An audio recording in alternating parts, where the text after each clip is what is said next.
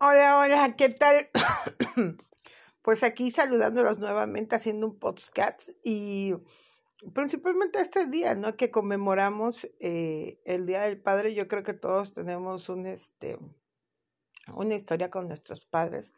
Ya sea que los hayamos conocido, que no los hayamos conocido, que sea el padre que se hizo cargo de nosotros, o el padre que huyó, o el padre que nunca conocimos pienso que donde quiera que ellos estén, nosotros, este, pues a estas alturas del partido ya, esta opinión con más de 44 años, lo que debo decir es que la magia de la concepción en la que su esperma y el óvulo mágico este, se unieron fue una gran travesía, ¿no? Que todo estaba destinado para que estas personas estos seres humanos en los diferentes tipos de conciencia llegaran a ser nuestros padres. Muchas veces he escuchado las historias de, de mis compañeros o de mis compañeras decir, no, pues a mí me abandonó, no, pues a mí. Yo les voy a contar del mío. El mío eh, se llamaba Vicente Tapia Mendoza, de profesión profesor. Era un profesor este, de la ciudad de Oaxaca. Él tenía como origen de Yolomeca y este, su papá era un campesino, su mamá una ama de casa, sí, este, y tuvo dos hermanos, ajá, un hermano que todavía vive y este, y una hermana que falleció cuando era muy chica, ¿no? que se llamaba Sofía, y este, y mi tío Santiago, ¿no? Eh, durante el tiempo que nosotros transcurrimos como, como familia, pues yo tuve la oportunidad de conocerlo tres años eh, de mi vida y mi hermana pues cinco años.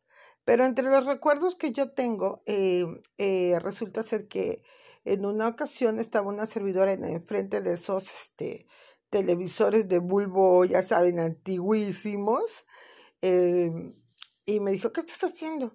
Y yo me acuerdo que estaba viendo alguna novela, algo y me dijo, deja de ver la televisión porque eso va a dañar tu mente.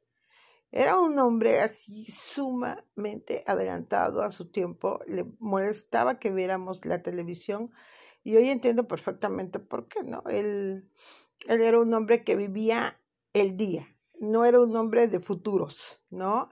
Eh, para pagarse la escuela, él fue zapatero, de eso de, de la ciudad de Oaxaca, de los que no zapatero, perdón, un bolero. Él, este, él boleaba los zapatos de las personas para ayudarse a estudiar. Y en esos tiempos estudiabas, creo que la prepa y el magisterio al mismo tiempo. Entonces él era un hombre muy joven que estudiaba esta carrera porque su papá ya había fallecido, ¿no? Su papá falleció muy joven de un coma diabético y tenía historias, o sea, muy fuertes de vida por lo que me contaba mi mamá. Entonces yo tuve un papá que cuando se casa con mi mamá, porque ellos sí se casaron así, ya saben, por la iglesia, vestido blanco, en una iglesia muy hermosa que se llama La Soledad. Y este, y esto me viene a colación, ¿no? Porque mi mamá me decía que solamente querían, pues, una hija.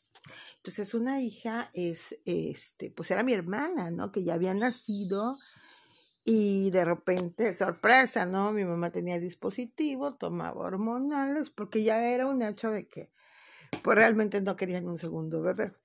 Y el día en que mi mamá le dice, pues sabes qué, Vicente, este, pues vamos a ser papás, y mi papá pega el cielo en el grito, se arma la mere que tengas, de cómo, ¿no? Pues claro, en ese tiempo no había tanta difusión de que los métodos de planificación fallaban. Sin embargo, pues ahí viene su servidora, se atraviesa, se coloca, yo digo que contra viento y marea, ¿verdad? Llego y me coloco en el útero de mi madre y él rechazaba el embarazo, rechazaba el embarazo y obviamente pues esta historia lo sé porque pues era así como que de a gritos, ¿no?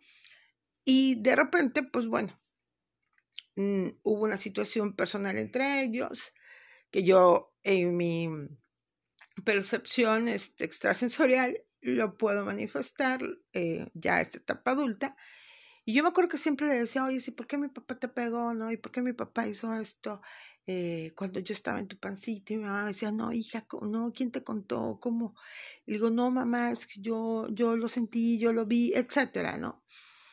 Y pasa el tiempo, nazco, nazco, imagínense para los que me conocen, este, nazco blanca, pelirroja, este, con ojitos claros, y mi papá pues reafirma, no, ese bebé no es mío, la, la, la, la, la, la, la, la.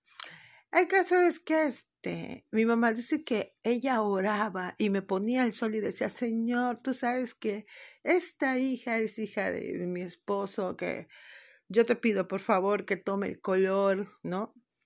Y bueno, de repente esta mujer blanca se convierte en una mujer morenita y voy tomando rasgos de pelo parado. como él lo tenía y todo. Y pues me ponía, este, ya me empezaba a abrazar, ya me empezaba a reconocer y me colocó el sobrenombre del monstruo de la Laguna Verde. Había una película muy famosa en ese tiempo de la Laguna Verde. Y entonces, pues resulta ser que este, que ya, eh, pues yo era la consentida, llegaba del trabajo y ¿dónde está mi monstruo? Y se acostaba conmigo sobre su pecho, y ¿dónde está mi monstruo? Y, iba al centro a comer, a comprar cacahuates y me llevaba en su pecho. Entonces, el, el día que él sale de la casa y este, que teníamos un compromiso para comer con mi abuelita paterna, mi mamá le dice, oye, amor, este, si ya, están, ya estamos vestidos, ¿para sabes? Y me dijo él, y me dice mi mamá que mi papá le dijo, este, tengo que salir, amor, porque tengo que ir a comprar el periódico. Y dice, mamá, pero si ya es mediodía, amor, ahorita pasamos en el coche y este, y pues compramos el periódico. Pero todo tiene una razón de ser, chicas. Ese día, eh, y chicos, ese día, pues mi papá se encuentra unos amigos le dicen, oye, es Vicente, pues sí, ya te crees mucho porque te ganaste la lotería y no nos hemos subido en tu coche, llévanos aquí. Y mi papá ya estaba dejando de tomar, entonces resulta ser que se sube en ese coche, sube a sus amigos en el coche, ya para la hora de la comida no llega y este, mi mamá dijo, pues no, pues ya no llegó, pues vamos a esperar otro ratito más y si no, pues vamos a desvestirnos y ya. Este, mi abuela se queda con la comida esperando y momentos más llega la patrulla para unos policías para avisar que algo había pasado. Y algo que había pasado es que en el camino un volteo se atravesó y chocó contra el coche de mi papá. ¿no? Entonces ese día eh, mi papá, el, único sobreviviente que hubo en ese accidente, que murieron más de cinco personas, em, da el testimonio de que mi papá volantea para no darle al, perro, a un perro que se atravesó, y mi y el volteo se le levanta el cofre y pues se lo lleva de calle, ¿verdad? Y entonces, ¿por qué les cuento esta historia, chicos y chicas? Este, porque muchas veces pues yo decía, no, ya saben, no, pues tal vez no, no, pues no fui deseada, este, pues qué mal padre me tocó, eh, pues le gustaba tomar y uno como joven y como adulto se crea conceptos, ¿no? De, de, de, pues, oye, no es el padre perfecto. Y hoy, y hoy les puedo decir y asegurar que fue el padre perfecto que Dios me pudo mandar, que el, Ser Supremo me pudo dar para la historia de vida posterior que yo tuve y que eh, tanto fue nuestra conexión que el día en que él fallece, en ese momento dice mamá que, este, que, que, me le pierdo de vista y yo caigo de las escaleras este, de una vecindad donde vivíamos y que gracias a una persona que se llama Julia, que ya trascendió en esta época del COVID, este, me detuvo, pero yo me venía golpeando la nuca. O sea, imagínense una niña de tres años dando vueltas por una escalera de esas antiguísimas y, y no morí, ¿no? Pero ahora que estuve hospitalizada por, por, por, una cuestión de salud muy, muy fuerte, lo pude soñar y lo pude ver y él me habló con tanto amor y se disculpa y me dice, perdóname, porque sé que durante ese tiempo hice mucho daño sin saberlo, porque no era un ser en conciencia. pero yo amaba a tu madre y las amaba a ustedes. Imagínense para los que me están escuchando, una mujer de 44 años ver a su padre en un sueño, joven, a mi mamá joven, que también ya trascendió, y decir, pero yo la amaba. Y mi madre pedir estar con él.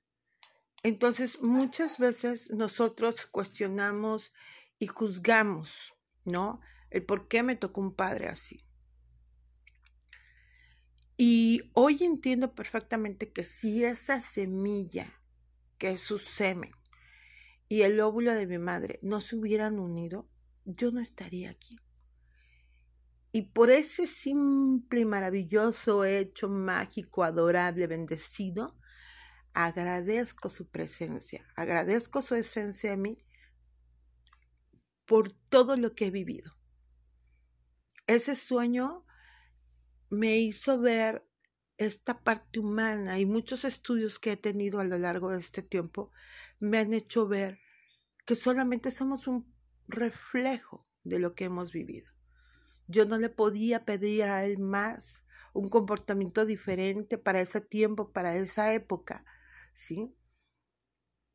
Más lo que él tenía, ¿sí? Y aún así, dentro de cada persona, dentro de cada ser, en lo más profundo, siempre existirá amor. Entonces hoy quiero desearle un feliz día del Padre a todos los que hoy me escuchan, que esta voz resuene como un eco. No hay más, este, no más juzgar, no más resentimiento, sino simplemente el amor, el amor a la vida, el amor a estar aquí y compartir. Para aquellos padres que se fueron voluntariamente, también gracias, gracias, ¿no? Porque también dejaron la semilla en ti, ¿no? Y porque te hicieron mucho más fuerte. Y hoy puedes ver hacia atrás y hacia adelante tu camino. Entonces en este día, papitos em, eh, amorosos, un gran abrazo, eh, todo mi respeto en el camino transitado, ¿sí? Que el Ser Supremo los siga guiando y que tengan no solamente hoy un hermoso día, sino que nuestra conciencia siga floreciendo para dejar nuevas generaciones. Hasta luego.